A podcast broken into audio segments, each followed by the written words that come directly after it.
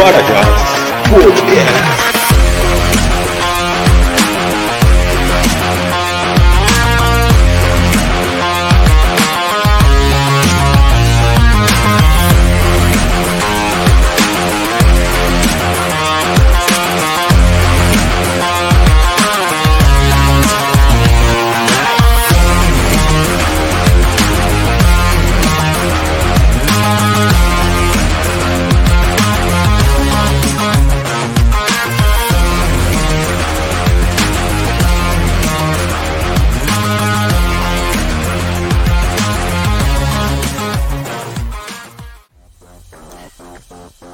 Saudações cordiais a todos, estamos aqui em mais um Parajás Podcast, desta vez no episódio de número 15, o Homem-Formiga, Kang e as Ciências Humanas. Acabou de sair aí o terceiro filme do Homem-Formiga, né? Homem-Formiga e a Vespa, Quantum Mania.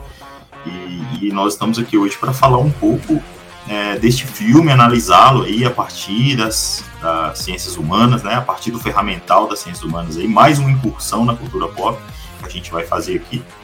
É, eu sou o professor Renan Nureyev, né, o host aqui de vocês para este episódio. E hoje nós temos dois convidados aí especialíssimos. Deixa eu apresentar o, o Caselli primeiro aqui, porque o Caselli já é de casa.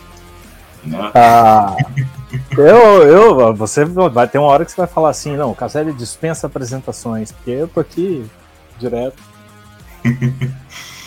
o, o Caselli já participou com a gente aqui, né, de alguns episódios lá com do episódio sobre o Batman, o episódio sobre o Cavaleiro da Lua, o episódio sobre Adão Negro. Foram ótimas conversas. Depois vocês procurem aí no, no podcast, né? No, no perfil do Spotify, do, do, Amazon Music, do Google Podcasts, ou mesmo no YouTube também. É, o Caselli ele é mestre em Ciências das Religiões pela Faculdade Unida de Vitória, é graduado em Filosofia pela UFS e é professor universitário. Seja muito bem-vindo, professor Caselli. Você pode acrescentar aí das, para as próximas, graduando em psicologia, né? Ah, é graduação de psicologia. Você tinha comentado ó. mesmo. É. E tá, tá indo tá tudo bem na graduação? Tá gostando? Tá 100%. Maravilhosa. Bom demais. Seja muito bem-vindo. Obrigado. Já estou me assistindo em casa aqui já. É, o nosso Próximo convidado, esse é um estreante aqui para a gente, a gente já tem tempo que a gente está querendo convidar aí o professor Bruno, né? É, é o professor Bruno Andreotti, né, né, lá do projeto Quadrinheiros, que é muito interessante. Né? Eu já vou deixar aqui a minha indicação, o podcast deles é bem bacana, Quadrinheiros, né? O site também tem textos bem interessantes, eles focam aí nessa é, nesse mundo dos quadrinhos, né, trazendo a reflexões acadêmicas, é bem interessante. Eu particularmente gosto bastante do trabalho deles lá. O professor Bruno Andreotti ele é doutorando em História pela PUC São Paulo, mestre em Ciências Sociais pela PUC São Paulo e graduado em História pela mesma instituição. Seja muito bem-vindo, professor Bruno. Obrigado, Ed Caselli, é um prazer estar aqui, agradeço o convite, muito bom. Não, com certeza será um ótimo bate-papo. Sejam muito bem-vindos aí os, os dois, né?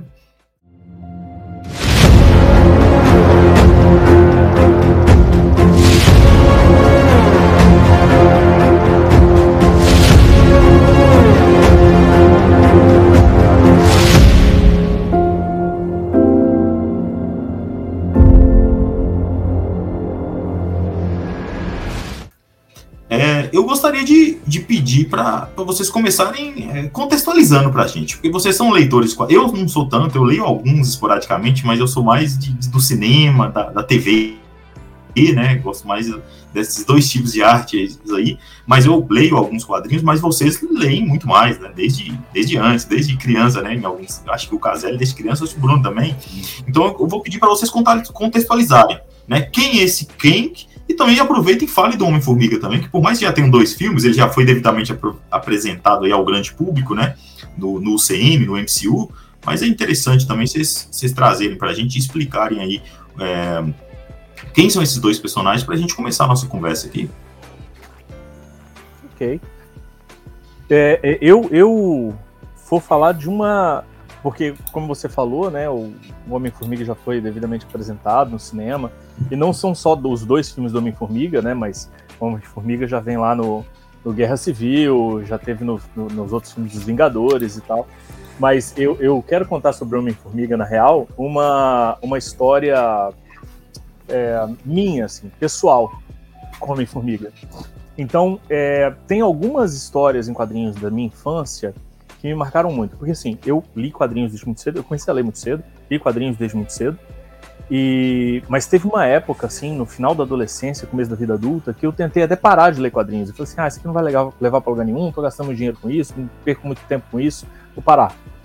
É, mas não consegui ficar muito tempo longe, assim. E, e, e aí esse, mas nesse ato, o que eu senti que aconteceu foi meio que é, eu me afastei um pouco e quando eu voltei, eu voltei com algumas, me livrei de, de uma, uma parte grande da minha coleção e, mas assim, algumas poucas histórias ficaram registradas profundamente na minha cabeça, que eu li quando eu era criança. E, e, assim, várias delas, por exemplo, tem uma história que é muito fresca na minha cabeça, foi a primeira vez que eu li aquela. É, um álbum do, do, Na verdade, veio numa, numa, num formatinho do Super-Homem, que era Super-Homem na época, né? Num, num, não era grafado como Superman então, mas a capa, apesar de ser super-homem em cima, a capa era do Aquaman, pulando para frente, assim.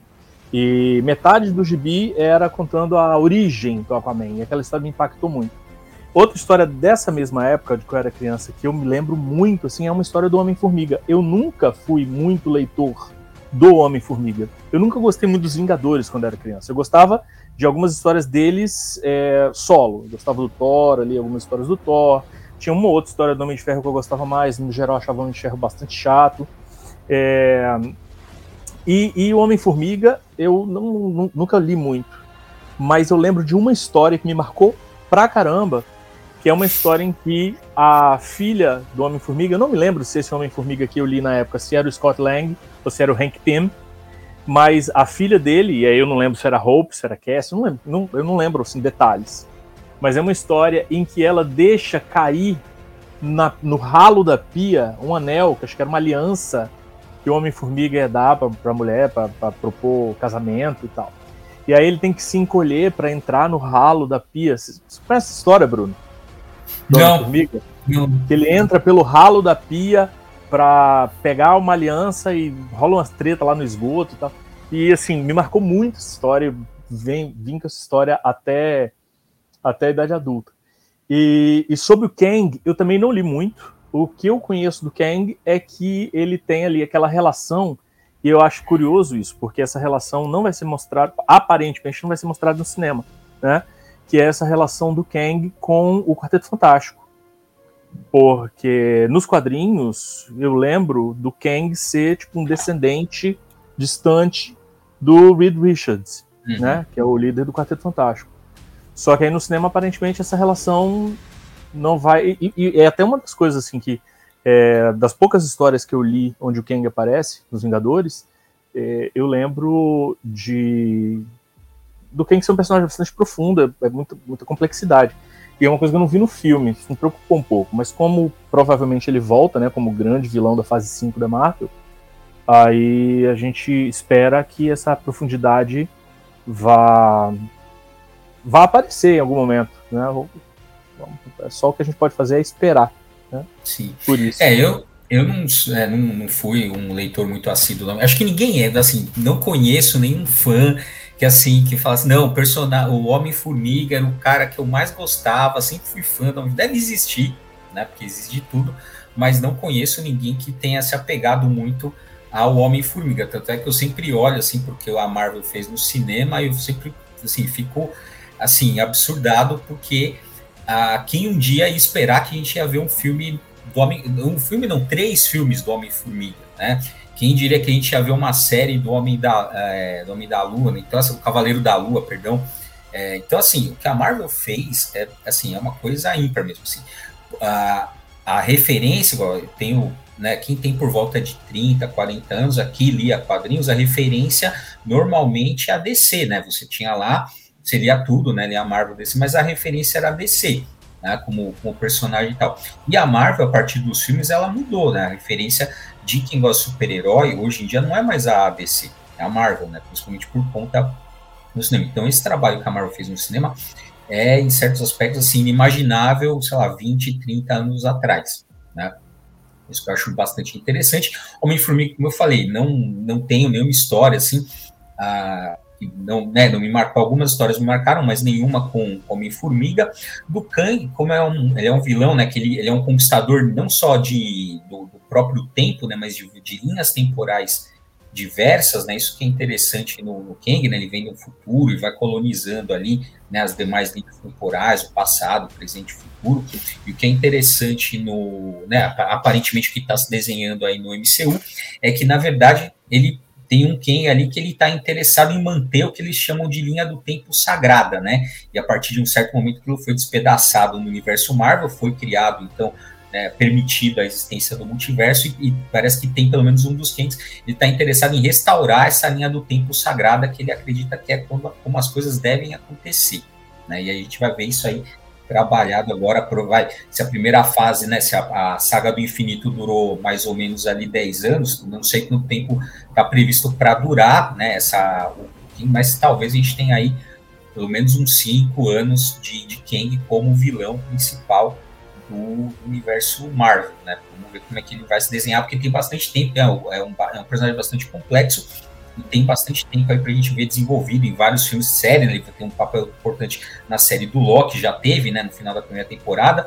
Bom, agora tá, tá liberado spoiler, acho que tá, se não tá, eu vou já avisar aqui que eu vou dar um spoiler da, da trama, mas né, a cena, a cena pós-créditos ali já revela uma parte da próxima temporada do, do Loki, né? E a gente vai ver esse personagem se desenvolver aí como grande vilão. Vamos ver como é que vai ser, se ele vai ser ou não parente, né? Do de, se vai aparecer o Quarteto Fantástico em algum momento aí desse, né, o Quarteto Fantástico uh, que tem alguma relação com o Kang, né, porque já apareceu o Senhor Fantástico ali no, no, no Multiverso da Loucura, né, vamos ver. As grandes expectativas da fase 5 são Quarteto Fantástico e os X-Men, né?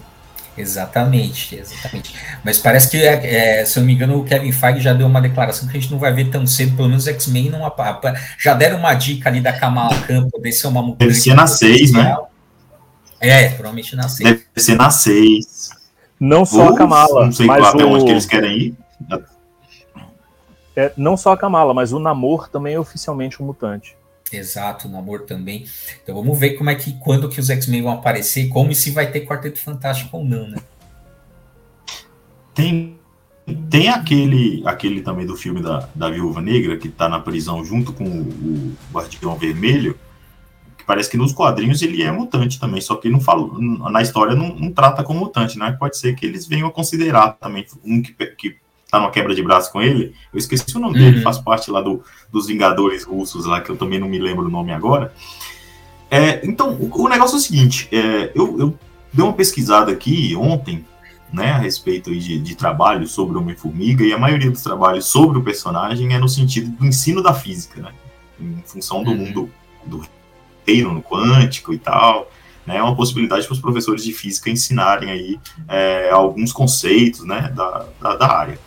É, mas aí a nossa proposta aqui é falar um pouco das ciências humanas, né, é tentar pensar aí o, o personagem, esses dois personagens, né, que está no título, Homem-Formiga, Kang, né, a partir das ciências humanas, é, usando todo o ferramental possível aqui. Né? E aí a gente tem algumas possibilidades, né? Eu, eu, acho, eu acho interessante que nós começarmos a falar do, do, do Kang, né? Que, que já, já, já é bem interessante nesse sentido. Até indiquei aqui pro, pro, pro Bruno e pro, pro Felipe também um vídeo lá do, do canal do, do Alexandre Link, que é um vídeo antigo, assim, já tem mais de um ano, eu acho, que ele fala sobre o Kang e o negacionismo histórico. Eu achei interessante essa abordagem, né? Uhum. O King, de certa forma, é, e isso está representado nesse terceiro filme do Homem-Formiga, ele é uma espécie de ditador. Assim, ele é um. um ele é. Ele, uma espécie tá, não. Estabeleceu um regime dizer... autoritário. É. Um, ditador, né? E, e, é. tanto é que a gente vai ter uma espécie de, de rebelião, de revolução, né, de, de, resistência, questionando esse regime que ele estabeleceu no mundo quântico ali. Eu achei interessante isso porque, inclusive, enquanto ditador, enquanto alguém que estabeleceu um regime autoritário ali, é, o, o, a alcunha dele ali, né, é, o conquistador, é bem interessante porque combina com aquela característica do expansionismo, que é uma das características dos regimes totalitários, né, Bruno? Você que estuda o assunto. Né? Uma das características dos regimes totalitários é, do século XX aí, nazismo, fascismo, stalinismo, é o expansionismo, né? Essa, essa ideia de conquista de territórios. E o Ken, Sim. é, de certa forma, ele tem um pouco disso. Sim, é, no filme ele, é, isso é bem ressaltado nessa questão de como ele domina ali todo o mundo quântico, né, num- numa espécie de, de regime tirânico, né, da, daquela, daquela população. Mas já que você tocou nesse assunto, assim, a, você, né, quando a gente estava conversando aqui para ver o que, que a gente ia, né, como é que a gente ia abordar, você falou assim, ah, como que você usaria em aula, né?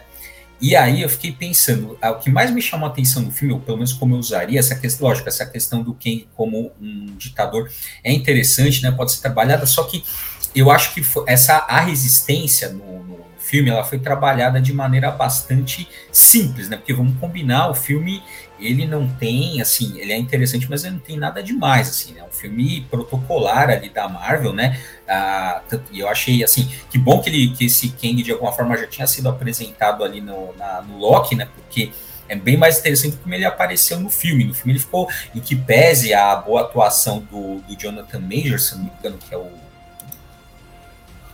o nome do ator, né? Que, mas o, o roteiro não ajuda muito, assim. Né? Então essa, essa parte da resistência parece uma maneira muito simples, né? Muito ah, tem que porque também tudo tinha que ser resolvido ali muito brevemente.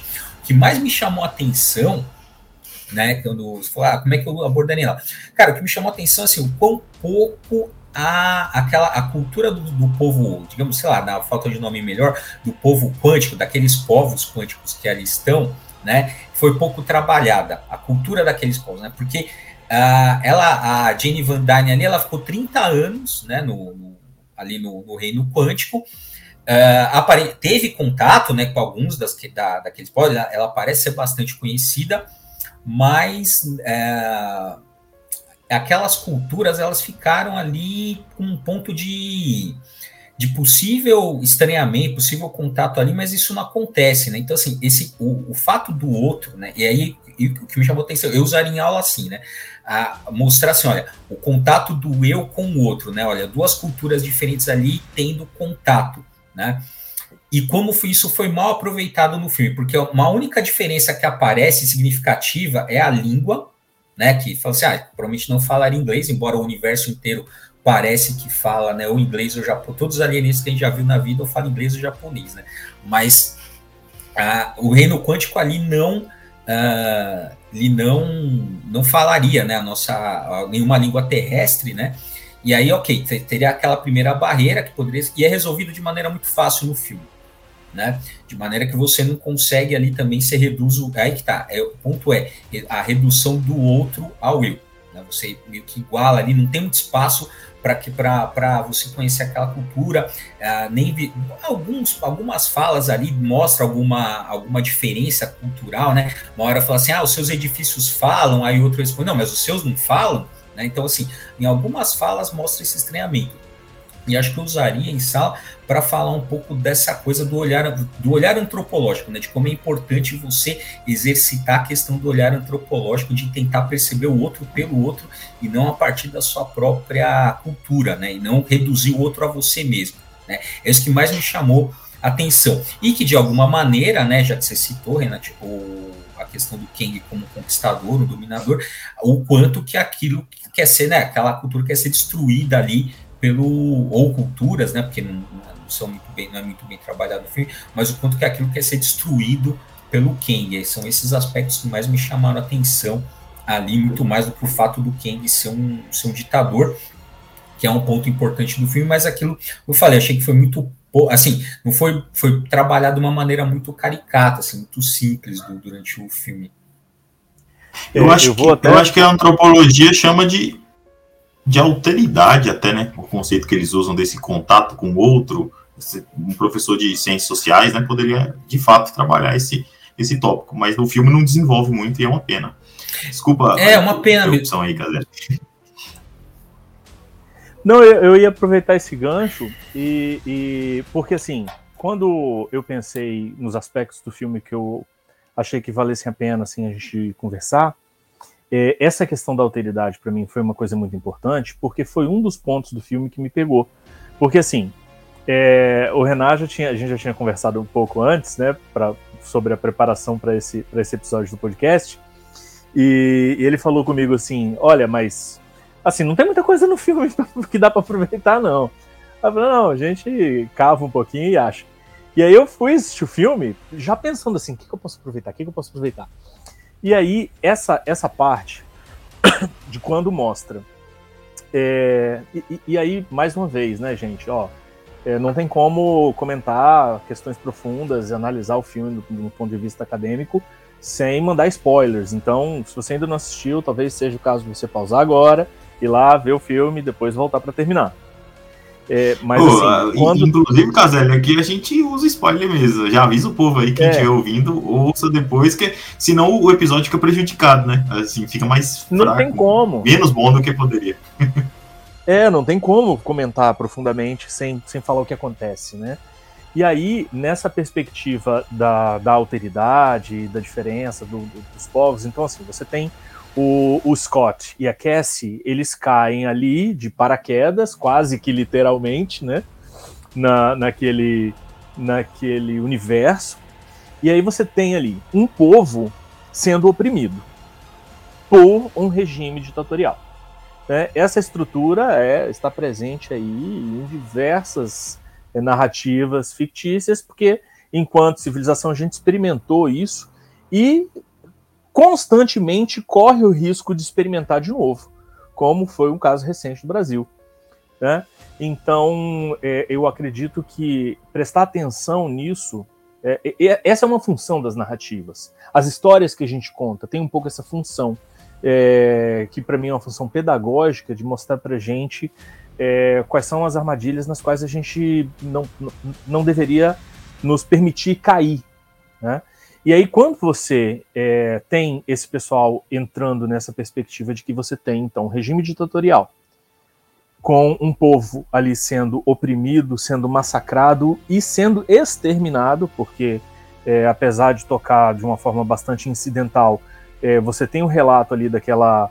É, tem aquela mulherzinha que é tipo a líder ali daquele grupo, e aí ela chega a falar: olha, nós estamos sendo exterminados, estamos sendo mortos né? estamos sendo perseguidos e mortos.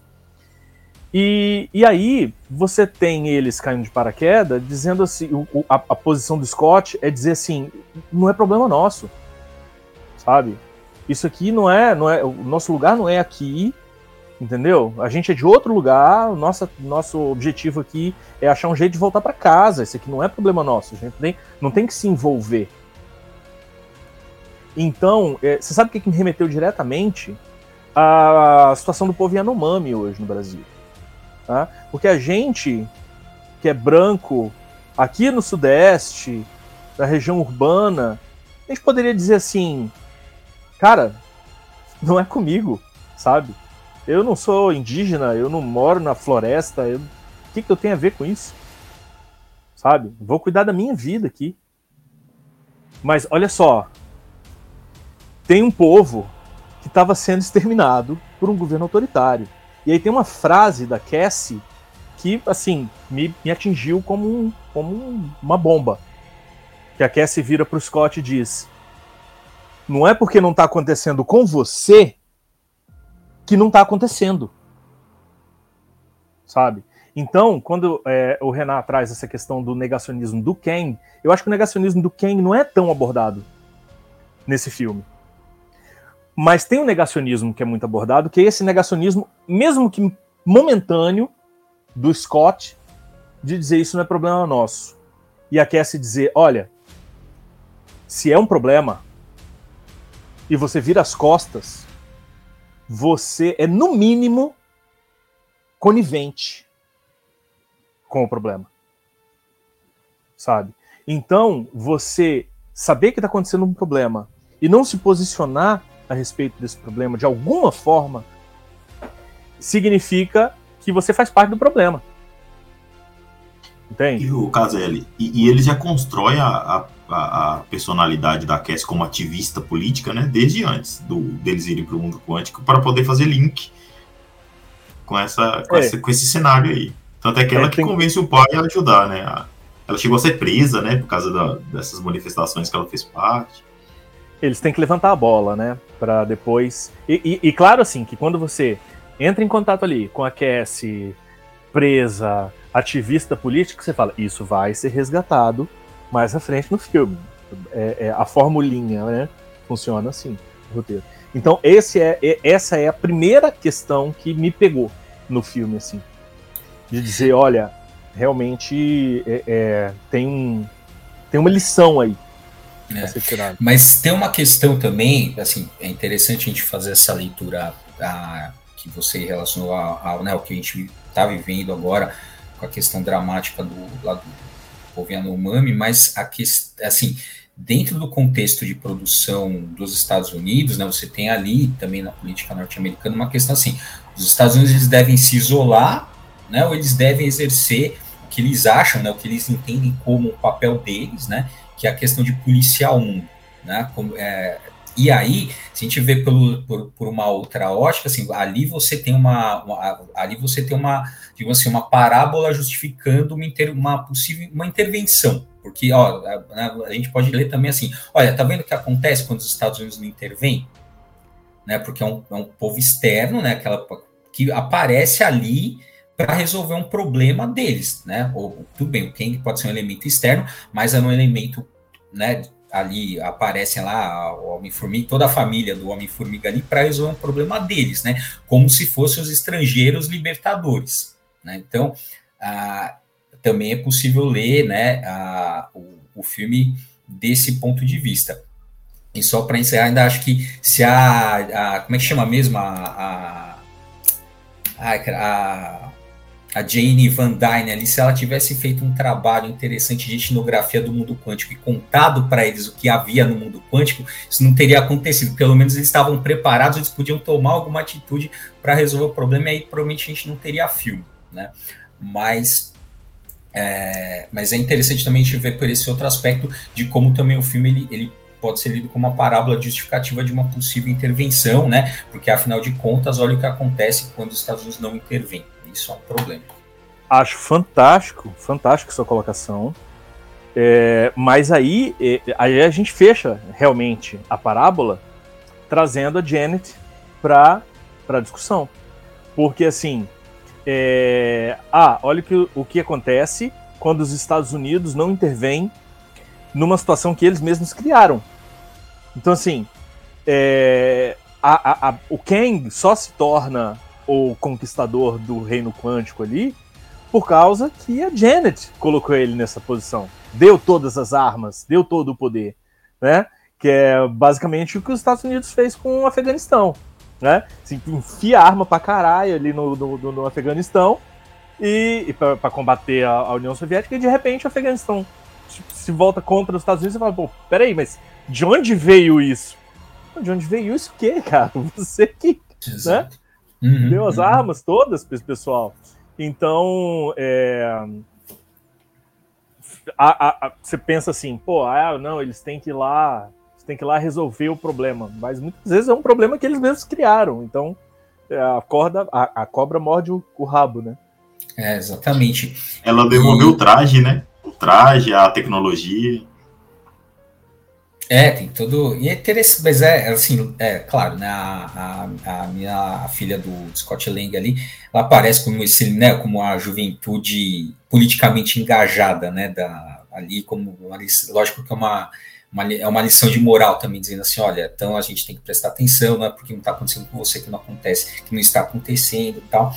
Mas é interessante como, né? Isso que eu acho bastante interessante, né? Como que você pode fazer uma leitura, digamos assim, uma leitura uh, ali territorializada, digamos, para né, prestar atenção, na, ou desterritorializada, como o Caselli fez, que é assim, olha, então, o que, que o filme está dizendo para mim aqui, que está vendo esse filme no Brasil em 2023? É, ele tá, vai dizer outra coisa do que para um cara dos Estados Unidos que está vendo esse filme lá, né? Isso que eu acho, isso que é interessante da, das leituras Isso chama possíveis. estética da recepção. Perfeito. Só pesquisar aí depois no Google, estética da recepção, que a gente tem inúmeros trabalhos sobre isso. Muito interessante. É, eu gostaria de, de, fazer um comentário voltando naquele tema do negacionismo histórico lá, Caselli, porque de fato você tem razão, não é muito trabalhado no filme, mas tem uma frase do Kang que abre abertura para a gente poder falar um pouco a respeito. Tem um determinado momento, eu estou lembrando aqui, o Kang fala algo no sentido de a história não é narrada, escrita, ela é forjada. Ou seja, quando ele não aceita uma determinada realidade, ele volta no tempo, ele vai para outro universo. Então, de certa forma, ele está negando a realidade, ele está reescrevendo a história, né, revisando a história, ou negando a própria história.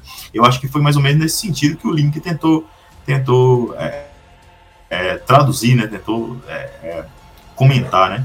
É, mas eu lembrei dessa frase dele aqui agora, eu acho que dá para fazer um link, né? Porque o, o, fato de forjar a história da forma como, como você quer de certa forma, é uma forma de se revisar, né, ou de se negar o que, o que foi ali estabelecido. Só que aí nessa lógica do multiverso, vocês sabem melhor do que eu, parece que alguns eventos, sobretudo no, no, caso da Marvel, que a gente descobriu já as, como que essas regras funcionam, né, no Arif, no Loki, é, parece que no caso da, da Marvel tem alguns eventos que não tem como mudar. O Doutor Estranho mesmo no Arif lá tenta mudar um, várias vezes lá a morte da Christine, né, e não dá certo. Então tem alguns, alguns momentos que não dá pra mudar. É mais ou menos o que acontece com a história. Tem coisa que não dá para você negar que aconteceu, né? E fingir que, que não, não rolou. Apesar que a história é problemática, porque o Bruno também é historiador, então ele, ele, tem essa, essa consciência, a história ela é uma narrativa com base nas fontes que se tem disponível até o momento, né? Podem aparecer novas fontes e, de fato, passar por uma revisão, né? Porque como que as ciências humanas funcionam? É, diferentemente das biológicas ou mesmo das exatas em alguns aspectos, a gente não consegue fazer essas experiências, né? De, de testar, né? De experimentar e ver o que, que dá certo, o que, que não dá. Na, nas ciências humanas, a gente escreve algo com base nas fontes que nós temos, sobretudo no caso da história, e submete aos nossos pares, né, para apreciação. E aí os pares é que vão analisar isso aqui faz sentido, isso aqui, é. eu acho que sua, sua interpretação foi errônea, né? Eu, eu, iria por esse outro lado. E a gente vai fazendo história, vai fazendo ciências sociais e humanas dessa forma. Mas e aí, o que, que vocês pensam a respeito disso? É, cara, você falou é, assim da, da história, né? Tem é, assim, a, a ciências humanas tem suas particularidades, né? A gente não está numa ciência exata, tipo assim, não é aquela coisa para em pé ou não para em pé, porque tem, não tem então são poucos critérios objetivos, né? Na história a gente tem essa coisa de lidar com o empírico, você lida com o documento, você lida com a fonte, né? Então, você está comentando, né? A, você pode sim ter, uma, ter novas interpretações, ou a partir de, sei lá, às vezes você é, é descoberto um documento novo, né? Que assim, ninguém nunca teve acesso a determinado documento ali, e a partir daquilo então vai se rever, né? Vai se pensar novamente aquilo que foi escrito no passado, sobre o passado, à luz de uma documentação inédita que ninguém nunca tinha descoberto. Isso é uma possibilidade. A outra possibilidade, uma possível, é que você olhar para as mesmas fontes de uma outra perspectiva. Também é possível, né? Você, a partir de uma outra linha teórica, você olhar para as mesmas fontes e para o mesmo documento e perceber uma coisa completamente diferente, né? Completamente não, porém, ali você tem alguma, digamos assim, você consegue perceber coisas diferentes de uma mesma fonte a partir de linhas teóricas diferentes. Também, também é, é possível, né? O que é interessante da, da história, e aí falando especificamente da história, é isso, a gente lida, assim, a gente lida também com uma parte de teoria, grande, porém a gente tem esse contato obrigatório com o empírico do, da, da, documentação. Né? Quer dizer, você tem, você tem certos limites né, que a própria documentação te impõe né, ao você fazer a sua, ao você fazer a historiografia. Até a documentação, tem também o crivo dos pares, né, quando submete, quando a gente pô, vai defender um mestrado, defender uma tese de doutorado, você está ali vai submeter a sua interpretação ao crivo dos pares para ver se aquilo para em pé ou não para em pé. Né, mas não é como na, nas ciências exatas, né? Você tem vários paradigmas na, nas ciências humanas tal. Isso que é, que é interessante. Dito isso, né, quando o Kling faz assim, realmente, né, ele está interessado na recuperação de uma linha, te parece, né, de uma linha temporal específica. Ele quer manter aquela linha temporal específica intacta. Então ele, ele age, digamos, como agente externo para agiria, né, como agente externo para meio que forçar a existência de uma única linha temporal. Daí, se a gente pensar, é meio que seria uma. O Kang seria uh, um, lá, o cara da história oficial. Assim, só existe uma versão que é a história oficial. Todas as outras interpretações elas estão equivocadas, estão erradas. Né? Só, há, só há uma interpretação possível e é a minha. E isso é problemático. É, é, nessa questão, é, o que eu fico pensando, eu não sou da história, né, mas na filosofia, a gente tem uma discussão muito importante que é a respeito da hermenêutica, né? Quer dizer, do quanto a nossa ideia de verdade é sempre uma interpretação, sempre. Né? Isso aí, desde o Nietzsche, que veio trazendo um questionamento forte com relação à, nossa noção de verdade, é, que, que é uma noção até a modernidade ainda é uma noção platônica de verdade, metafísica, né? E o Nietzsche vem questionando isso, e, e, e a partir do Nietzsche, toda a tradição é, é, existencialista, fenomenológica, e depois o pessoal também da virada linguística, né? Com o Bertrand Russell e o, o Ludwig Wittgenstein, falando que, olha, é, tudo aquilo que se diz, se diz dentro de um determinado contexto, a partir de um determinado, de uma determinada visão, né? É, dentro de um, de um, de, um, determinado discurso. Tem até o pessoal também lá da, da, da análise do, discurso também, que é, que é, uma outra linha teórica bastante importante. Então, é, até que ponto a gente pode falar a respeito de verdade histórica? Essa é a pergunta que eu faço para vocês, que são historiadores. Até que ponto a gente pode falar de uma verdade histórica? Ou até que ponto tudo que se diz em história é sempre a partir de uma determinada interpretação específica? Não é como se esses documentos históricos contassem, é, é, apresentassem uma narrativa por si sós. Né?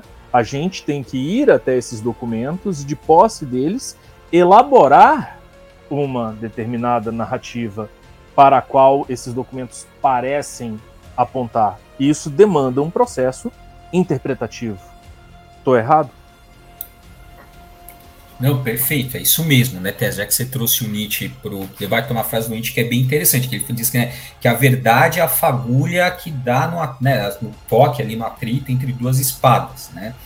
Ah, e o que é interessante, a gente pode interpretar essa frase de várias maneiras, né? Para a história, uma das maneiras mais interessantes, né, diz que assim, o Nietzsche não está dizendo que a verdade não existe. Não pode criar, não pode cair num relativismo absoluto, né? Está dizendo que a verdade é histórica, é um pouco diferente, né? Então, como eu estava falando, a gente tem um trabalho empírico, se veja, eu trabalho com uma, com uma documentação. A minha interpretação ela não é livre, ela não está rodando num vazio. Eu tenho contato com os, os vestígios do passado, sejam eles materiais ou imateriais. Né? Então, digamos assim, eu, lógico, o que, que é uma narrativa? Eu pego ali, narrativa é uma sequência de fatos ordenados para serem contados. Então, a partir disso, eu, lógico, tem um trabalho ali que é subjetivo do historiador, que está selecionando a sua documentação, que passa a ser uma fonte, que vai selecionar seus pressupostos teóricos, metodológicos, e vai construir uma narrativa. Porém, eu tenho ali um contato com a documentação, tenho um contato com a fonte, e ela não é uma interpretação que fica rodopiando no vazio, ela, ela é uma interpretação que tem sim ali a sua, a sua digamos assim, a sua, a sua dose de, de daquilo que é empírico, daquilo que é empiricamente constatável. Né? Não, é uma, não, é uma, não é uma interpretação solta. Né? Então eu tenho limites para essa minha interpretação. Quais são os limites? Quem me dá os limites? A fonte, a documentação. Né? Eu tendo a ver a coisa mais ou menos dessa forma. Não sei como o Renan vê essa, essas questões.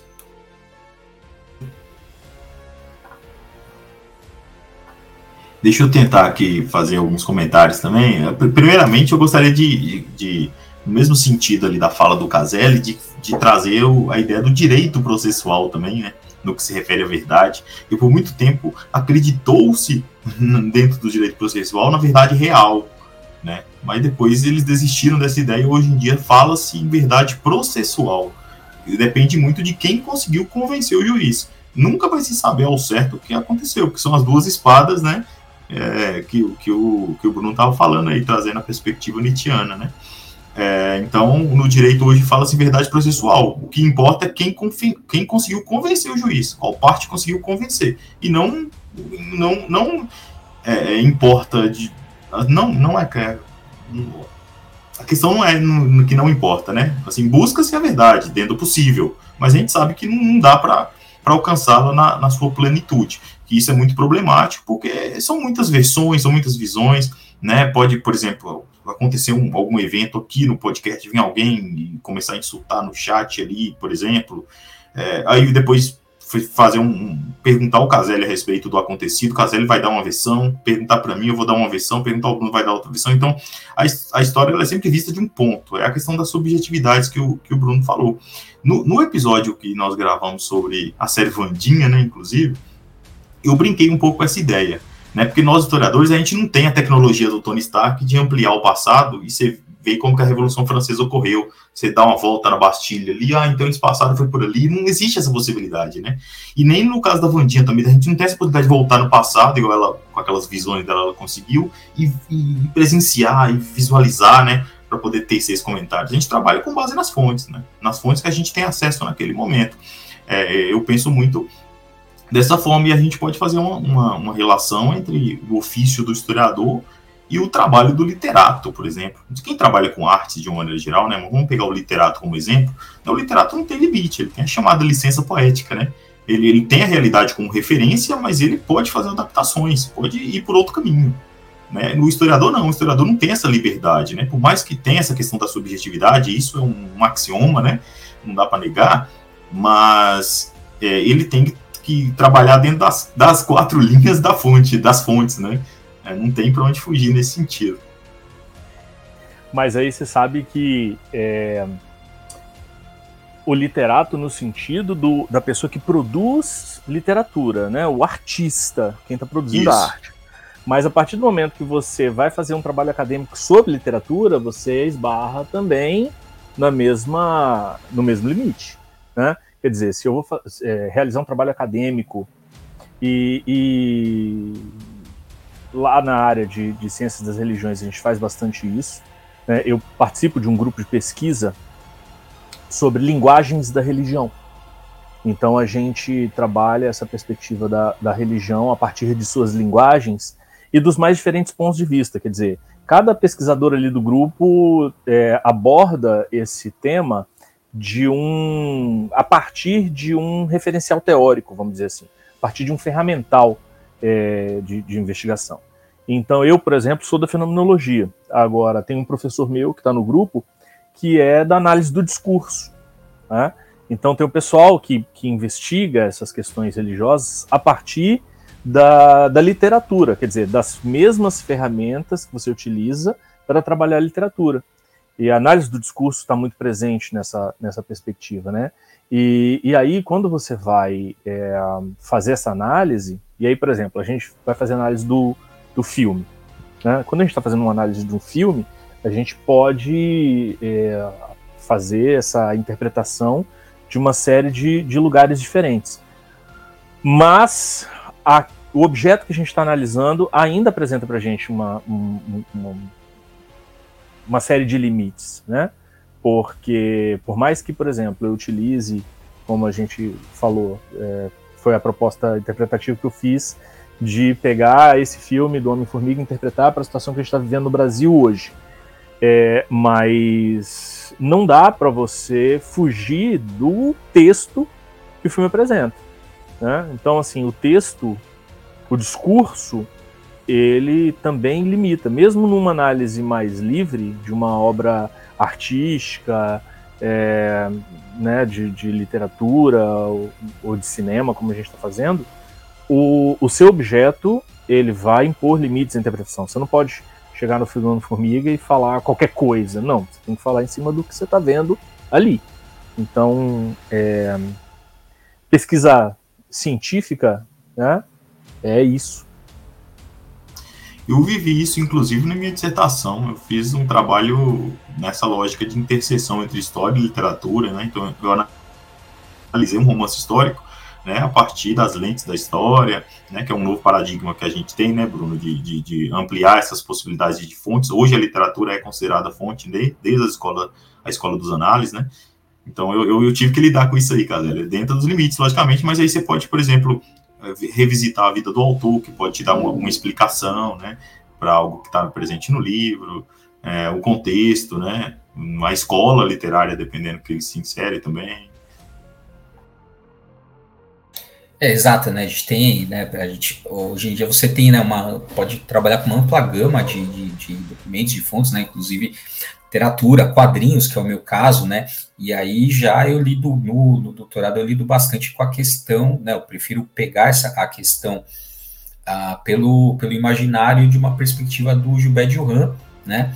Que ele vai pensar o imaginário como capital pensado do Homo sapiens. É bem interessante essa perspectiva, lógico, fazendo uma também um esforço para trazer para a história, né? Porque o, o pensamento dele é, é histórico muitas vezes, né?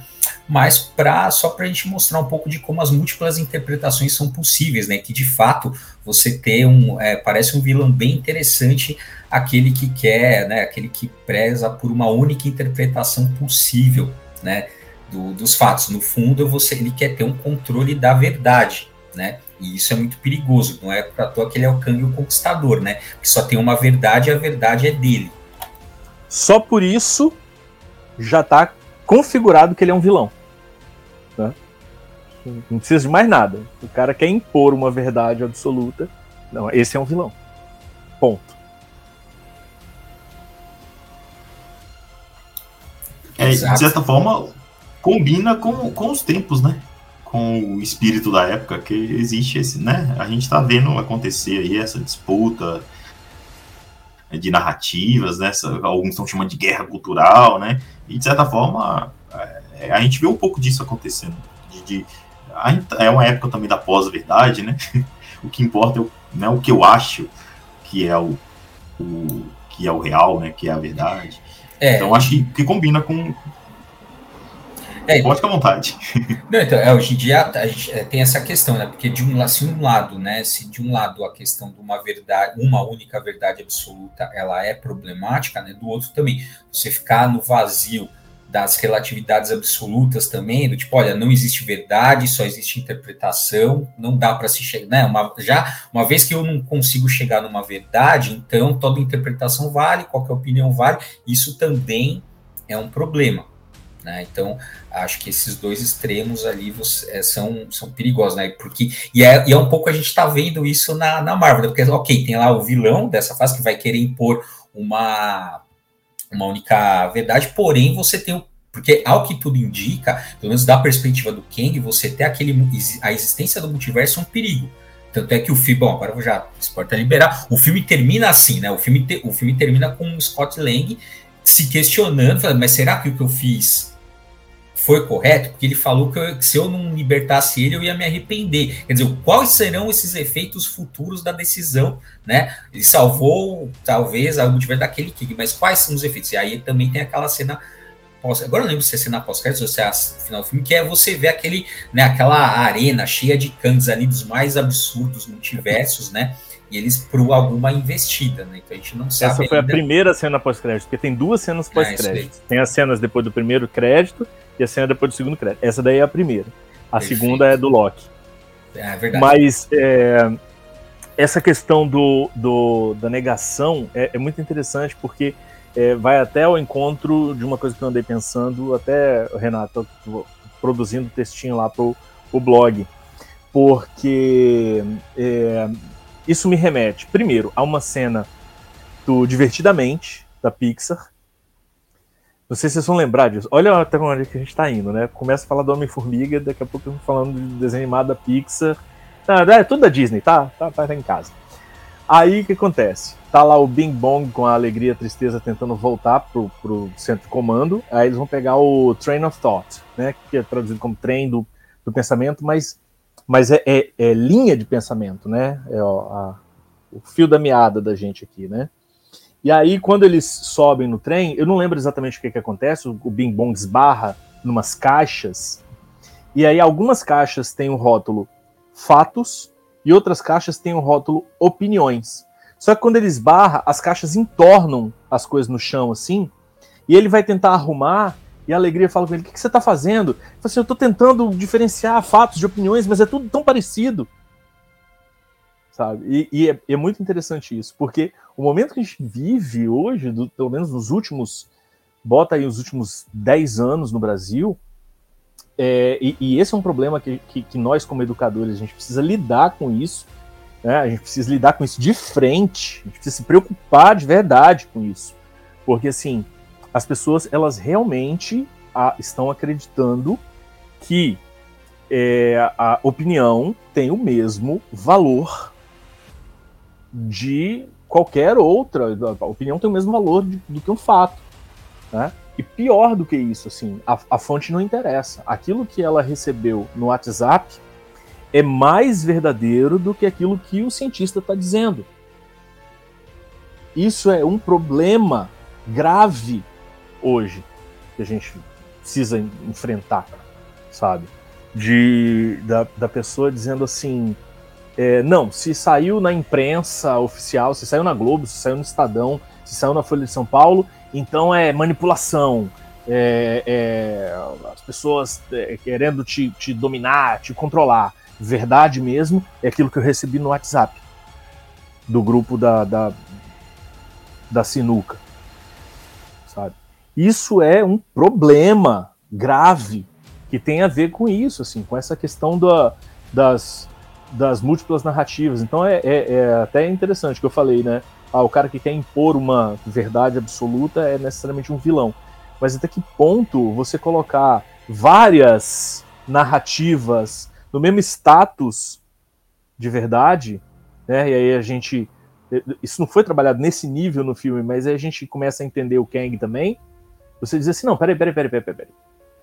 Você colocar é, várias realidades no mesmo patamar, no mesmo valor, tem um risco também, né? Eu até falei isso em outro episódio também, vou, vou repetir aqui, porque a realidade ela é sempre mais complexa do que qualquer teoria, né? É, porque vocês estão falando aí da, da complexidade dessa situação, olhando por vários ângulos.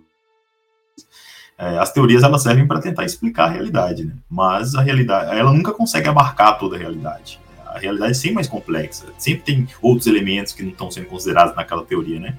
É, tanto é que tem várias teorias que explicam bem a realidade, mas não a realidade como um todo, né? plenamente ali. É, mas é bem interessante o que vocês estão falando e de fato é, é complexo. E é isso, a gente não tem uma resposta definitiva né, para a situação. É, é, é, complicado, é problemático ter uma visão só sobre a coisa, sobre o, o mundo, o nosso mundo, né, a nossa realidade, mas é problemático também se colocar, né, no, como o Caselli está falando, no mesmo nível, várias narrativas, sem nenhum tipo de, de, de parâmetro, né, de, de, de, dados, de argumentação por trás, né. É, então é, é complicado. Mas, mas, sabe, na filosofia política, a questão é, é quando a gente vai discutir democracia, é, e aí a gente entende o risco que as, as fake news, né, as mentiras representam para a democracia, mas quando a gente vai discutir democracia, o que a gente está falando é justamente de um espaço de discordância. Tá? Então, assim, até certo ponto, é o vilão aquele que quer estabelecer que a sua verdade é a única que vale, porque a gente precisa ter, num ambiente democrático, espaço para discordar. Tá? Então, quem pensa democracia como é, a, a, um, um espaço de produção de consenso, democracia não é isso. Democracia não é aquele ambiente político em que todo mundo vai concordar, em que precisa chegar num consenso. Não é isso. Né? É, é um espaço é, social em que as pessoas vão discordar e tá tudo bem, sabe? E a gente precisa ter ferramentas para conseguir discordar sem fazer guerra por causa dessa discordância. Né? Conseguir debater as discordâncias né, e alcançar lugares interessantes a partir dessa discordância. Né? Mas a discordância ela precisa sobreviver na sociedade, porque a partir do momento em que todo mundo concorda, não existe mais é, liberdade. É perfeito, né? A gente precisa, a, é, a gente mais para ter isso, a gente precisa criar, digamos assim, uma base de concordância a partir da qual a gente pode discordar, certo? Mínima, então, assim, né? Uma base mínima. Exatamente. Então, qual que é a base, qual que é o mínimo aqui, certo? Então, por isso que a gente tem, né, a, um texto que eu gosto muito, que é bastante, principalmente nesses últimos tempos, tem sido constantemente renovado, que é a, o paradoxo da tolerância do Karl Popper, né? A, a paradoxo, é isso, assim, você pode tolerar qualquer coisa menos a intolerância. Aí tem, né, a questão que, ah, mas ele aí tentou, ah, mas ele não disse exatamente isso, por quê? Mas o que ele vislumbrou é interessante, né? Que é isso, assim, olha, a, a democracia, sim, ela tem, ela tem esse grau de discordância, só que ela tem um limite, né? Que a, ele precisa, ele, porque senão o que, que acontece? O fascista ele vai, se aproveita da liberdade de expressão que existe na democracia, toma o poder e silencia todo mundo. Né? Esse que é o grande, o grande problema quando você tem, né, você, ah, você ser tolerante com quem é intolerante, você cai nesse, nesse complexo. E aí a gente cai numa outras, em outras questões que são quais os limites, né? O que, que o que pode ser tolerado, o que, que não pode ser tolerado. Então, tem tudo isso, né? Que é o que o Casar está chamando atenção. Ok, vamos discordar, mas qual é a base, assim, qual é o, é a, a, base que a gente tem, a, qual é o, o, mínimo denominador comum que todos aqui temos para a partir disso então discordar. Né? É, eu estava até estudando o constitucionalismo do futuro, né, de José Roberto Drome, na minha monografia do curso de direito, e, e um dos valores que ele coloca é exatamente o consenso, né? Mas aí eu, eu interpreto o consenso, essa característica, esse valor, esse princípio que ele coloca lá, como algo no sentido de compreendendo que existem visões de mundos diversas, né, diferentes, é, e opiniões também, é, é reconhecer é, os, os, as regras do jogo democrático, né? Assim, vai ter grupos e pessoas que vão pensar diferente de você, mas você tem que que respeitar isso na medida em que as regras estão ali estabelecidas, né? As regras da democracia também. É, eu, aí eu acho que eu acho que o consenso eu encaro dessa forma. O consenso ele, ele, ele reconhece essas múltiplas visões de mundo, essas múltiplas é, opiniões, né? Mas é, ele vai é, vai vai jogar dentro aí da, dessas regras do jogo democrático, né? Não adianta você entrar na partida de futebol, fazer o gol de mão e depois falar assim, não, o árbitro tá cerceando minha liberdade de, de jogar futebol só porque eu fiz o gol de mão, né? Uma ótima metáfora. Caselli, Caselli, é, aproveitando aí sua, sua formação em, em psicologia, é, eu vi, tal, eu lendo um pouco, né, é, assistindo alguns vídeos também para poder me preparar aqui para essa conversa, né, sobre o Homem-Formiga, o Kang e as ciências humanas, é, eu vi um, um, alguém, eu não me lembro onde que eu vi, se foi, foi num texto ou se foi em algum dos vídeos que eu assisti, falando a respeito da, da do autocontrole do Kang, porque você vê que em, em, alguns momentos ele está pleno, nada o atinge. Talvez por excesso de confiança, né? Por confiar demais na tecnologia do futuro, no traje, né? na tecnologia que, que o cerca ali. E, só que aí no final do filme a gente vê ele furioso, a fúria toma conta daquele ser, né? E aí como que você vê essa, essa questão, né? Do autocontrole versus a fúria, né? Como que ele... Que, que isso já o faz um personagem complexo, né? poderia ser melhor trabalhado no filme, né? A gente poderia ter visto um pouco mais de, de drama ali, né? Sei lá, mas não, a Marvel não, não, não, quis ir por esse caminho. Mas como que você enxerga essa questão, né? Do, do autocontrole dele em determinadas cenas, em determinado momento, e da fúria no final, quando as coisas estão desandando ali, estão dando errado para ele? É normal que a gente esteja sempre mais tranquilo quando as coisas parecem caminhar do jeito que a gente quer, né? ah, quando a, o, o, trem descarrilha, quando a, a gente tem que lidar com a imprevisibilidade, olha, da agora para frente parece que a coisa não vai caminhar do jeito que eu esperava. Né? Aí é, você se descontrola emocionalmente, porque isso vai gerar em você uma coisinha chamada ansiedade e uma outra coisinha chamada angústia, que são um pouquinho diferentes. Né? Então, ansiedade é é a expectativa. A, a, as duas coisas envolvem a expectativa de que alguma coisa muito ruim pode acontecer. Sabe? Ansiedade e angústia têm essa base comum. Alguma coisa ruim vai acontecer. Alguma coisa ruim vai acontecer no sentido de alguma coisa que eu não não estava esperando, alguma coisa que é diferente daquilo que eu desejo que aconteça. Tá? A diferença é que na ansiedade a sensação que você tem é vai acontecer alguma coisa ruim e eu deveria fazer alguma coisa para evitar. Eu ainda não sei o que, mas se eu fizer alguma coisa que eu não sei o que, eu posso evitar essa coisa ruim de acontecer. A angústia é um pouco mais complicada porque a angústia é aquela sensação do tipo, vai acontecer uma coisa muito ruim E não tem nada que eu, faça, que eu possa fazer para evitar. Né? Então, quer dizer, aí eu vou me lascar mesmo, sabe? E, e, e aí, esses, esses sentimentos é, fazem com que a gente perca é, o controle das emoções, das nossas emoções, né, de maneira geral. Mas você sabe que você falou sobre essa questão do, do dessas análises psicológicas e, e, sobre essa questão do desejo, da expectativa. Tem uma outra cena que eu quero é, trazer para essa mesma discussão e a gente de repente pode trabalhar as duas juntas, que é quando o Scott vai lá é, tentar recompor o núcleo lá do, do, da, daquela bolinha que dá o combustível para a nave do, do Kang, né? Porque é, ele entra num, num campo quântico de possibilidades. E aí ele vai se separando num monte de Scotts diferentes. Por que, que ele vai se separando num monte de Scotts diferentes? Cada possibilidade de decisão que ele pode tomar gera um Scott novo. E no fim das contas, é isso que gera o, o próprio multiverso, né?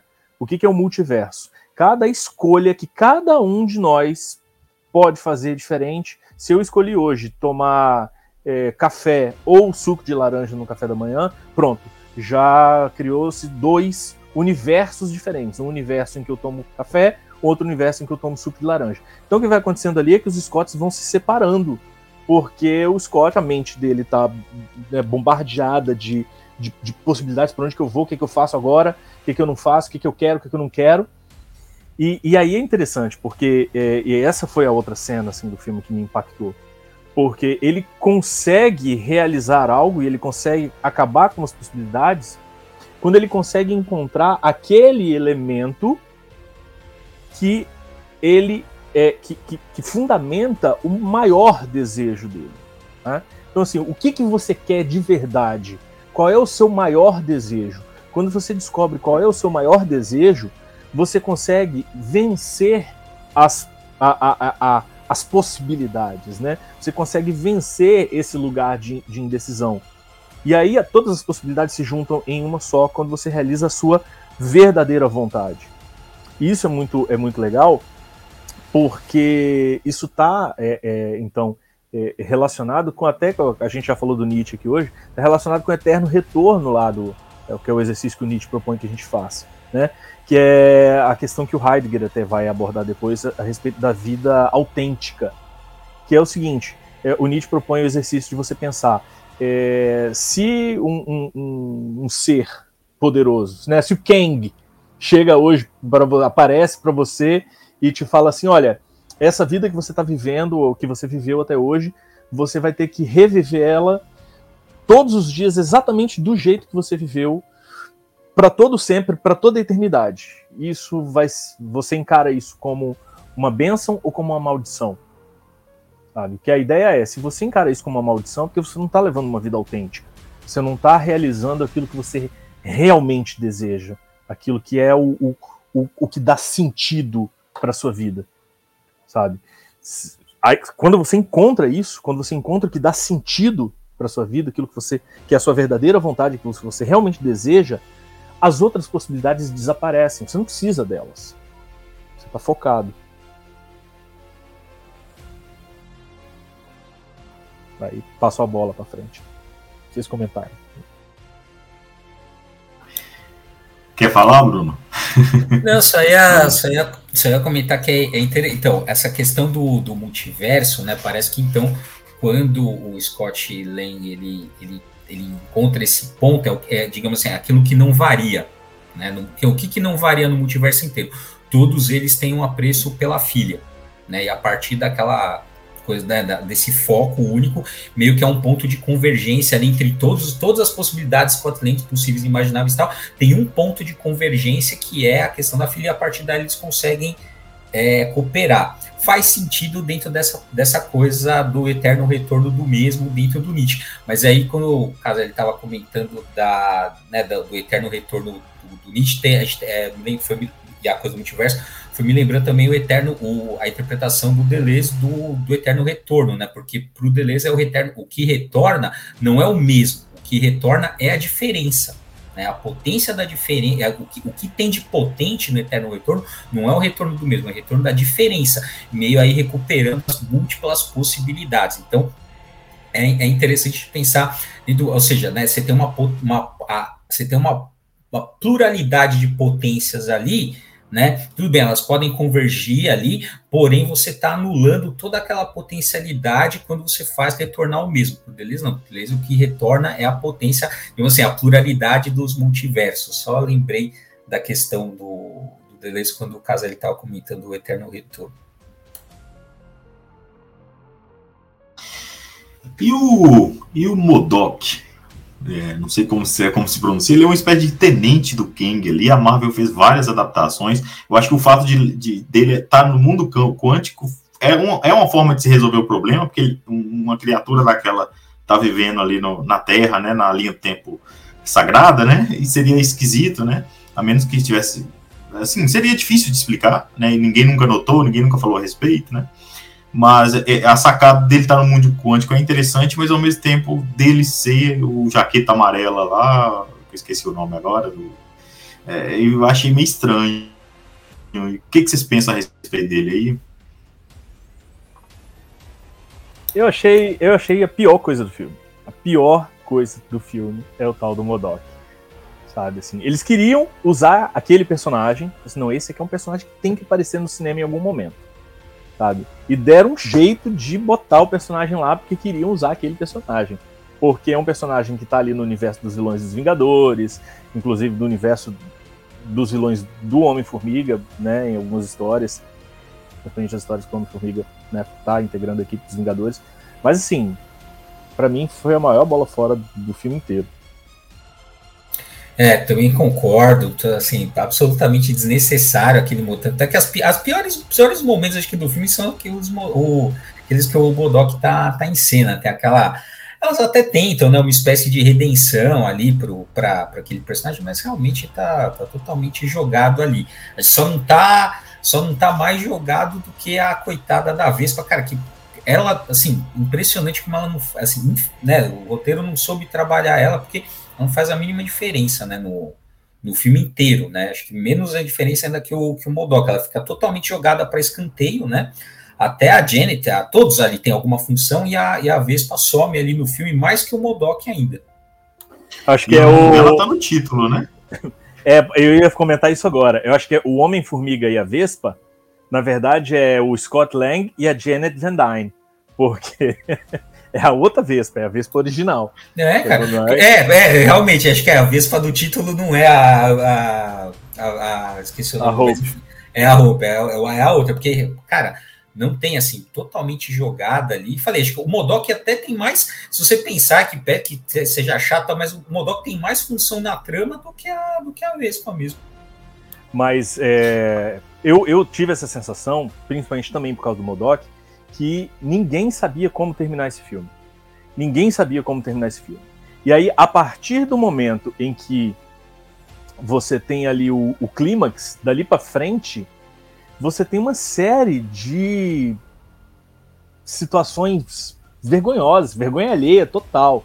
Então, aquele momento ali da morte do Modok é um momento constrangedor ao extremo e o finalzinho do filme, aquele monólogo interno ali do, do, do, Scott também andando na rua, é também extremamente constrangedor. E o filme termina na cena mais nada a ver de todas, que ele comendo bolo e achando o gosto ruim. Ninguém sabia como terminar esse filme. Sentimos, ah, pô, encerramos o clímax.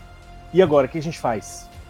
Cara, ah, não sei, continua aí, vai até gastar e, e acaba. A sensação é essa. Então, né, cara, porque assim, esse foi o filme, assim, é, ele que menos teve, né? O, o 1 e o 2, eles são filmes muito. A questão da comédia é muito acentuada, né? Acho que esse aí foi o, filme do Homem-Formiga que menos teve comédia, né?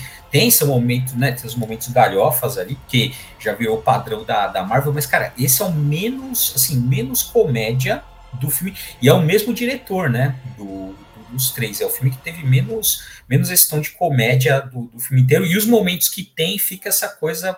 Parece que tem alguma. É isso, faltou, ali faltou o roteiro em muitos aspectos, esse é um deles, né? Agora, Mas você sabe... Não, Não, só eu- só ia falar, Caselli, que- da falta do. Ah, pode falar. não pode ficar à vontade.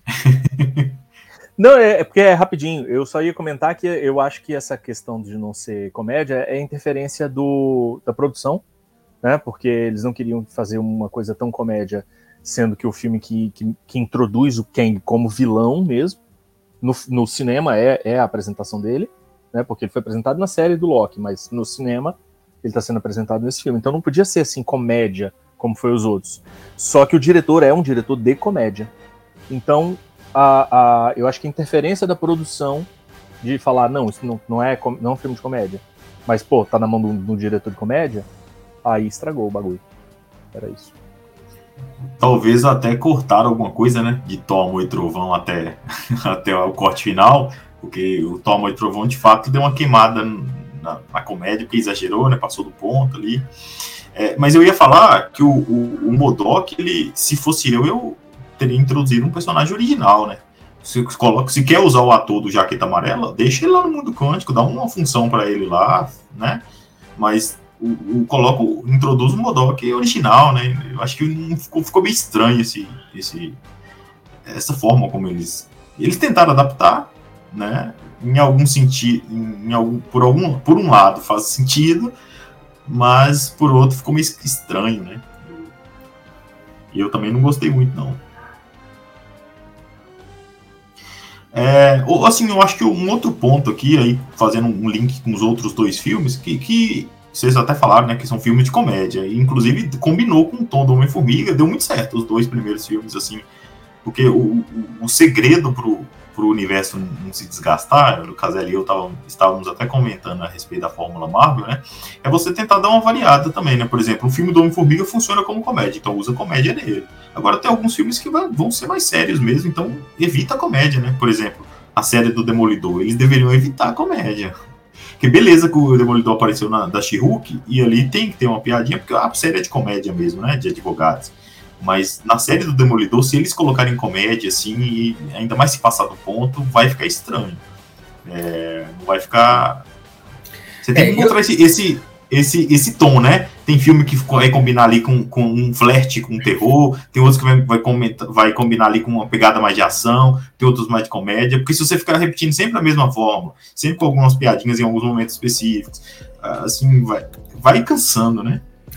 Ó, cara, quando eu vi que não tinha o Michael Penha, que era o Luiz lá, eu já vi que não ia ser legal. Porque eu falei, pô, tá, é o mais legal de todos os filmes é, o- é o cara, o Luiz que conta a história e tal. É o mais engraçado de tudo. Eu já vi, pô, tem, o cara não vai ser legal. Deviam ter colocado ele contando o finalzinho, né? Ô, tá olha- eles, eles, eles não conseguiram ter um Perfe- fim, arrumar um fim. Coloca um cara re- resumindo a história, ou Puta, então perfeito. cara. Cê- não, você resolveu o filme, era isso. O final tinha que ser o, o- o Luiz contando a história do filme. Ia fechar assim, perfeito, isso aí. Pode o, Vai ser o, como- Michael- o, o Kevin Feige pode contratar que você resolve aí o problema. Não, mas daria certo. É. Talvez ele andando ali junto com, com o Scott, né? E aí alguém encontrou um amigo dos dois, aí ele vai contar a história. Ah, o Scott fez isso, ele fez aquilo rapidão, do jeito que ele faz, ia ficar legal. Mas olha, você sabe, só para oferecer um contraponto, como fã do Demolidor, que eu sou, tá aqui o Hell's Kitchen Club, é, você sabe que, que tem uma certa controvérsia aí nisso que você falou, do, do Demolidor especificamente. Porque o Demolidor ele é um personagem tão versátil que ele já foi mais comédia nos quadrinhos. A fase do Mark Wade, escrevendo Demolidor, é comédia. Aquilo é comédia total, sabe? Assim, é totalmente. É, mas é, na- é na verdade, diametralmente oposto do que o, o Frank Miller fez com o personagem. É. Não, Mas, mas, na verdade, eu, eu tentei só dar um exemplo. Vocês, É, Não, vocês que- conhecem o Demolidor, mas o Justiceiro, por exemplo, talvez seria um exemplo melhor.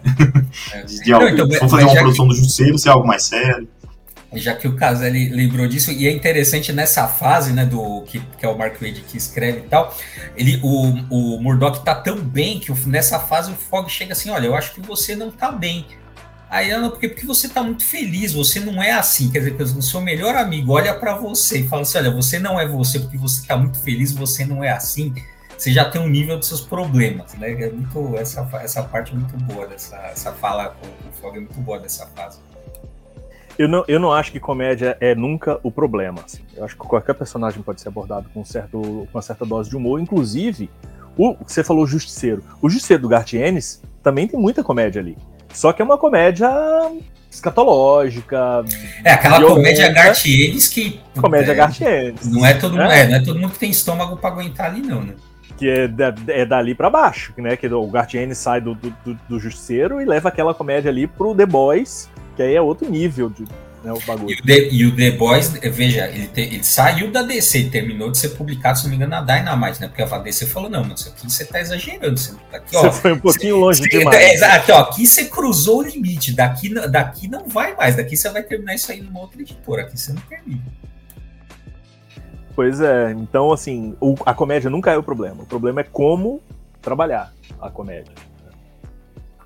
É, o, o, fato é que a Marvel sempre coloca algumas piadas no, no filme, né? para tentar dar uma, aquela quebra de, de clímax, né? Ali, dependendo.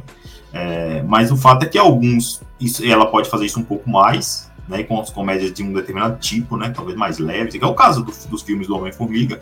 Em outros filmes, uma comédia mais discreta funciona, talvez o do Capitão América mesmo. Tem os momentos ali, né? De alguma uma piadinha ou outra, mas o filme, de maneira geral, tem o, o tom certo ali, né? Do, do Capitão América. É, seria algo nesse sentido. Eu, eu, não sei se vocês gostam, eu acho que talvez até não, caso eu odeio o, o Zack Snyder e o, e o, e o Batman do Ben Affleck. Mas eu gosto daquela piada, eu achei bacana aquela piada dele do. É, quando o Flash pergunta qual é o poder dele, né? e aí ele fala que ele é rico. Eu achei legal, eu achei uma, uma sacada interessante, que aí é, um, é uma comédia, né? Mas é uma, uma comédia mais tranquila. É, tá, é, tá eu bom, essa, essa parte... questão de gosto. Mas, não, essa, esses cinco segundos específicos que você está comentando até que é legalzinho, mas não salva os. Ah, eu, acho, eu acho meio óbvio, eu acho meio fraco. É, para mim, o, o, o, o Zack Snyder, quando ele insere os, esses momentinhos comédia, eu, eu tenho um pouquinho de vergonha alheia, sabe? Assim, é, eu acho constrangedores os momentos comédia do Snyder. É, inclusive, para mim, o, o, lance do Marta, salve a Marta. Hã? Que Marta? Não, é minha mãe é Marta. Não, sua mãe é Marta. Oh, nossa mãe é Marta. Que legal, vamos ser amigos então. Para mim, isso é constrangedor nível Modok morrendo. Então, pra quem tem esse momento Marta, o que, que é a piada lá do Batman com o Flash? Não é nada perto desse momento. É isso, é basicamente isso. Mas eu acho que o filme do Flash vai funcionar.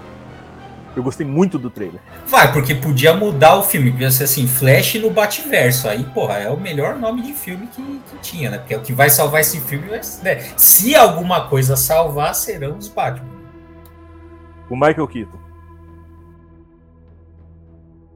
E Michael a esperança. E a, e a esperança da gente ver o, o o Christian Bale de volta. Para mim, ó, se tiver os três ali conversando em 5 segundos, 15 segundos de tela dos três, para mim já tá, já tô feliz, já vale meu ingresso.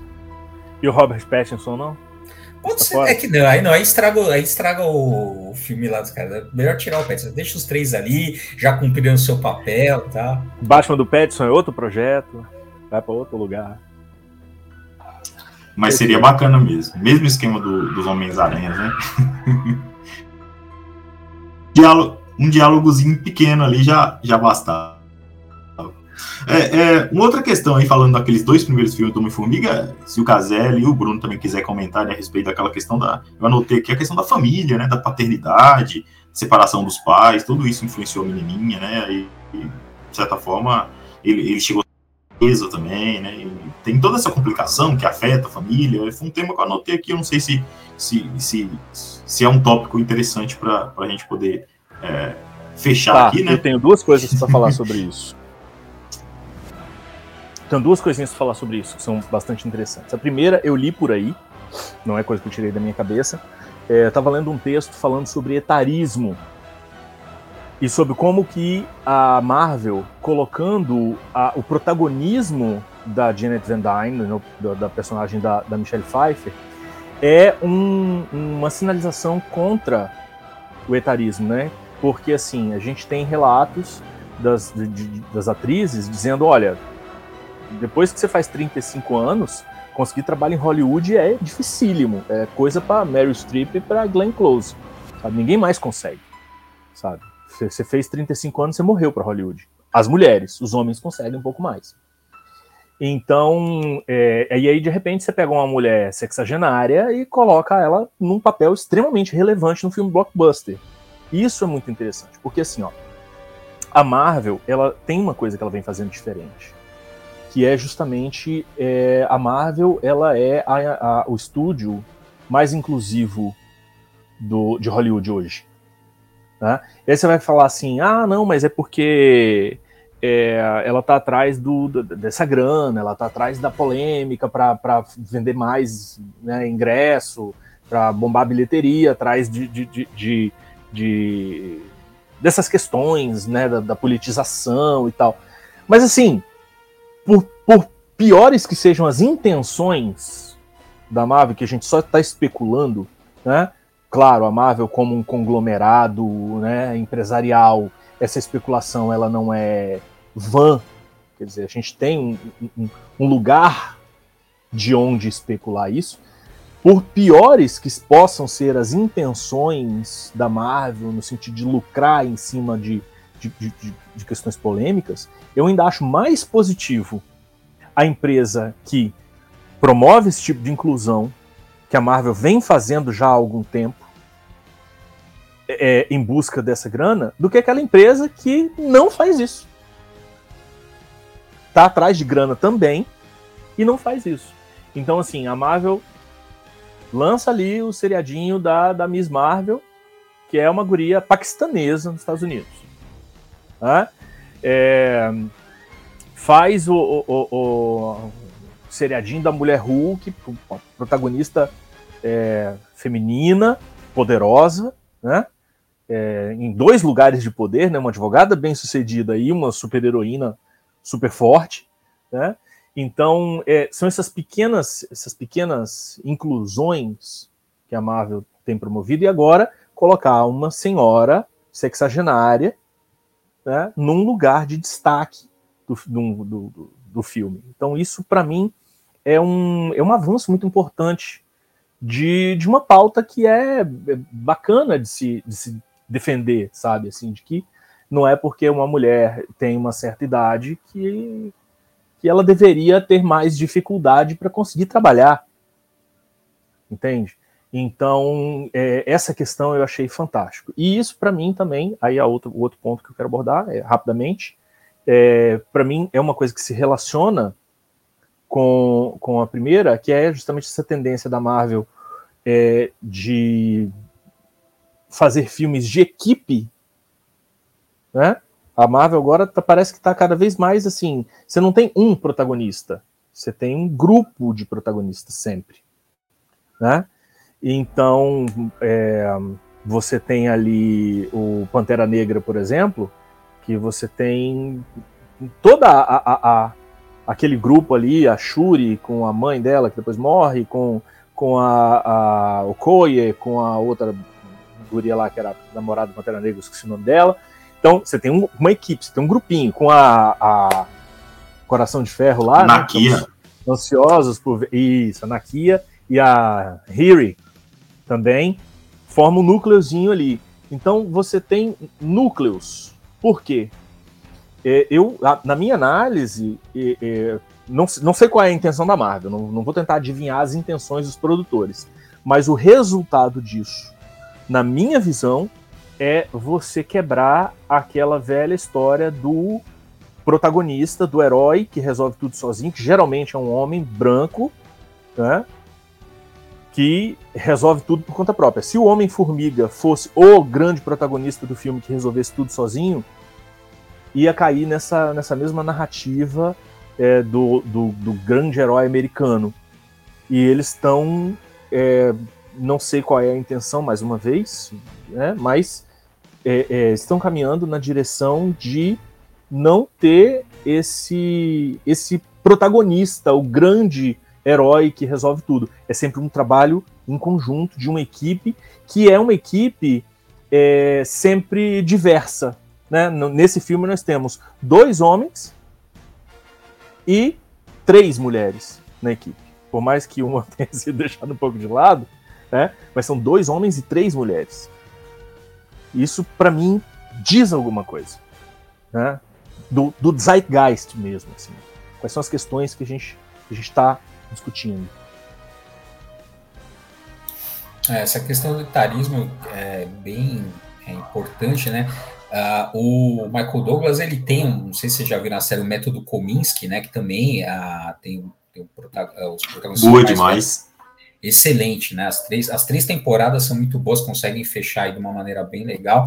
Tem a Grace Frank também, que é são duas mulheres também uh, já mais velhas, tal, como protagonistas. Então, realmente, essa é uma questão que está aparecendo agora, né, nas produções cinematográficas, até por conta dessa bandeira levantada aí fora da, das séries. Então, a gente está tendo, está caminhando também, sim, né, não é só a Marvel, né, a gente está caminhando uh, ah, para uma, digamos assim, para um, produções mais diversas, né, até porque isso é mais interessante porque, cara, eu quero, né? Todo mundo em algum nível quer se ver representado ali, né? Então é legal. Ah, pô, sou um cara de 60, 70, eu quero ver uma série que diga alguma coisa para mim, né?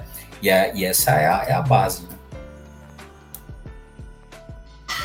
É isso que o Caselli falou, né? É, no, assim, independente do, dos interesses por trás, mas isso faz bem para muita gente, né? Eu lembro do quando saiu o filme do Pantera Negra, tinha muitas crianças, né, se, se identificando com o herói, crianças negras, né, é, e agora vocês estão dando vários outros exemplos aí, né, o Caselli falou da she falou aí da, da Miss Marvel, né, a gente falou aí agora da, da personagem da Michelle Pfeiffer. Comentei com a minha esposa assim: não interessa que a Marvel queira vender mais bonequinho, o que interessa é que o menininho negro agora tem um herói para chamar de seu. É mais ou menos isso, né?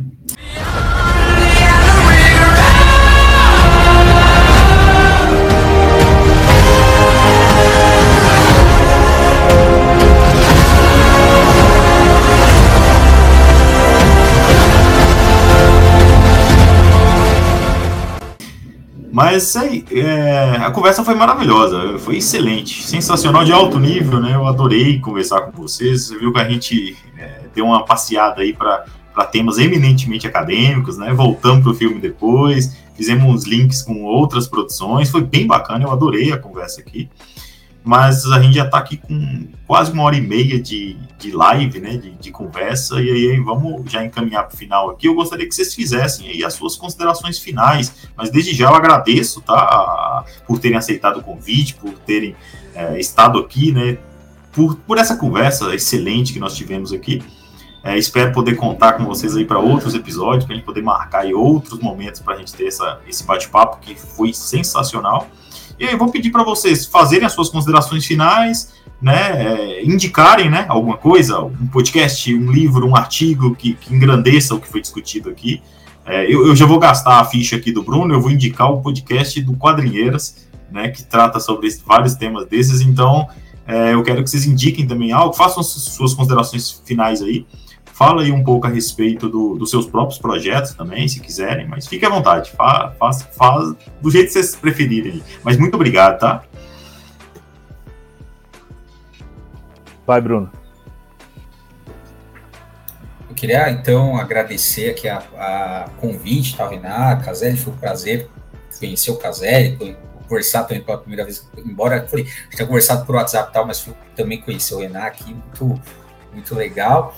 Uh, cara, assim, como a gente falou, assim, no geral, a gente é, viu a, o filme do Homem-Formiga aí por várias perspectivas, mas é, quem viu o filme ou quem verá o filme vai ver que, cara, infelizmente, assim, não foi um começo muito grandioso para a fase 5 do universo Marvel. Assim, é um filme interessante, não me arrependi de ter ido assistir ao cinema, no cinema, que eu achei bem bacana, mas não, assim, ok, não não, acho que padrão Marvel, assim, nem, nem tá muito acima, então tá abaixo, um filme ok, para menos, assim.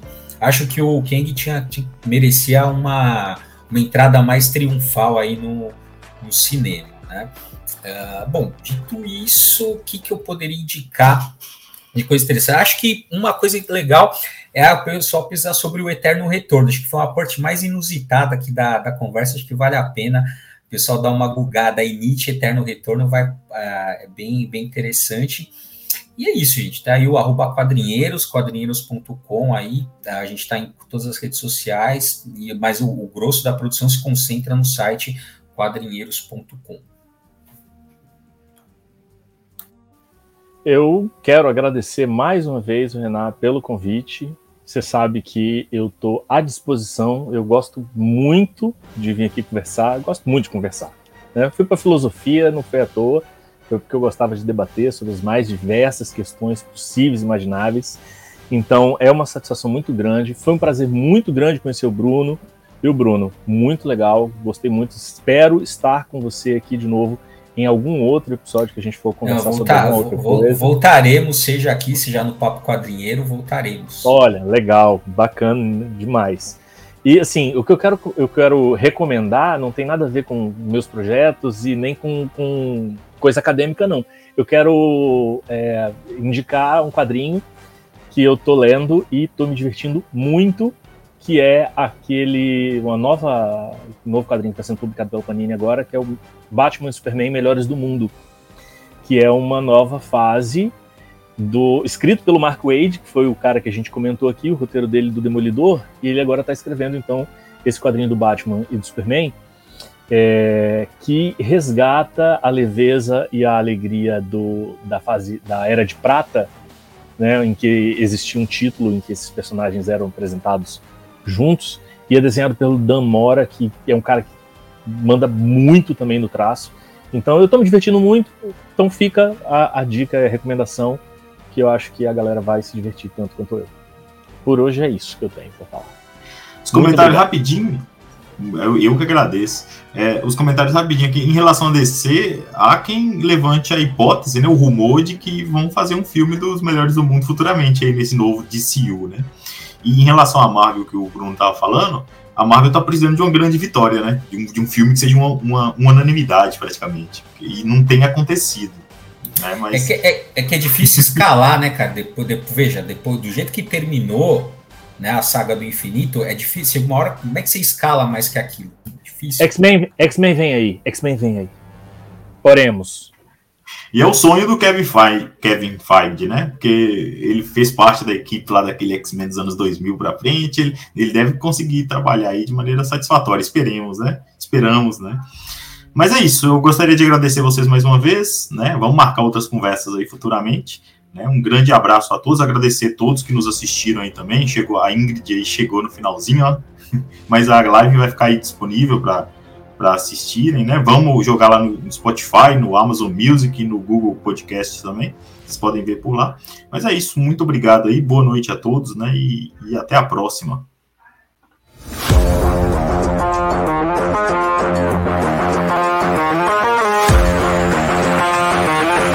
Bora já, podcast.